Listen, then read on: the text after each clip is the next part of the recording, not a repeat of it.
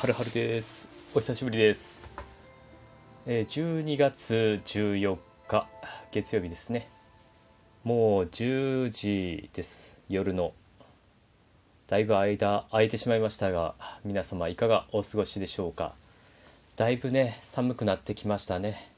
だからいよいよ冬本番入りっていう感じがしてきました。でもね私の住んでる地域ではねまだね息は白くならないんですよね。もう結構寒いんですけれど。足とかね手がねもう冷たいんですけれどまだもうちょっと。という感じではあります。ただ寒い。冷たい。というわけでね今日は、えー冬到来寒さに負けないものを揃えてみるっていうことでお話をしていきたいと思います。まずはね特攻隊長の、えーユニクロウルトラライトダウンジャケット。結構ね街を歩いてるとこれ着てる人まあまあぼちぼち見かけます。これね優秀です。かぶってもいいんで皆様一つ持っておきませんか？私はねこれキャンプ行くってなってまあ冬直前キャンプをやるにあたってさすがに一番の敵は寒さだろう。ということで、まあ、ユニクロでね家族で買いに行ったんですよ。まあウルトラライトダウンジャケットを買ったのは私だけなんですけどまあ娘もね妻もねそれに似たようなもん買ってあ結構あったかかったです。結構じゃないなもうほぼ風を通さないんであまり寒くないんですよね。もうこれだけでも十分です。これでね定価6000円ぐらい。6000で買ったかな？5000円ぐらいで買ったような記憶があるんですけど。まあプライスダウンやってた時なんでしょう。それにね同じくユニクロで買ったえっ、となんだっけ？あったかいやつがあるんですよね。なんだっけな？えースウェットフルジップパーカーっていうのかな？これも結構ねあったかいです。中に着てそのウルトラダウンダウンを上に着てるとまあまあ鬼に金棒じゃないですけどかなり耐えられますよ。もう冬の日中帯だったらもうこれでいいんじゃないですかね。もう何もそれ以外必要ない。これだけで十分です。はい。もう普段着としても優秀。なんならねちょっと下に T シャツ着てこのジャケットを着て寝てもいい。まあキャンプの時みたいな感じで寝るでもね家の中だったら全然余裕ですよ。上まで閉めておけばね朝起きたとしても全然寒くない。肩とかね結構寒くなりがちなんですけど全く寒くないです。これ優秀ですよ。皆様ぜひ。えー続きまして続いてね冬到来寒さに負けないものを揃える第2弾。続いてはね左右です。ん？左右ですよ左右あったかいお湯。ご存知ですか？皆様ご存知ですか？はい。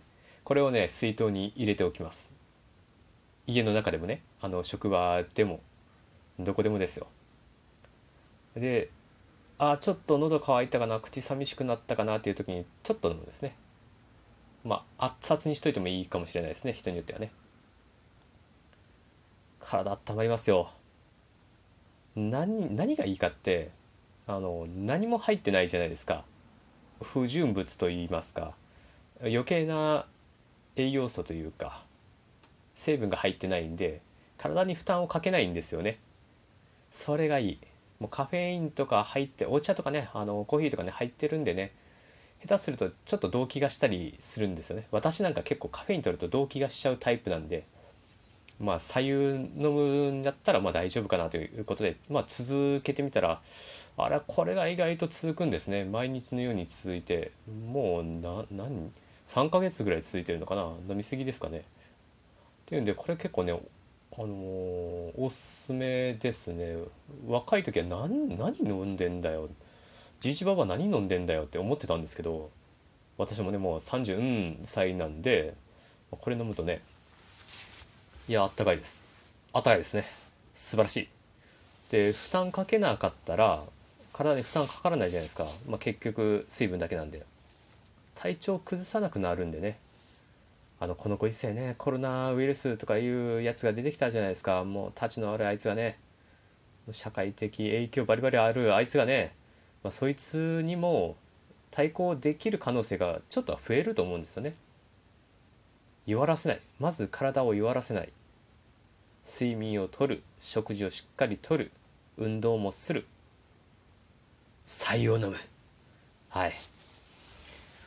でまあなんだかんだ言ってね私この間の健康診断で消化器系がちょっとねあの悪い判定が出てしまったんであの白湯はしばらく飲み続けることにします。あなたも飲みましょう。はい。で続いてなんですけど、えー、冬到来寒さに負けないものを揃える。第3弾。はい。続いて自重トレーニング器具。はい。今日のハラハルやたら飛ばすなと思った方もいるかもしれませんが、えー、先ほどもまあ私結構言ってるんですけど適度にね体に負荷をかけるっていうのはね、えー、いいことですよ。あの強くなります。強度増し増しですよ。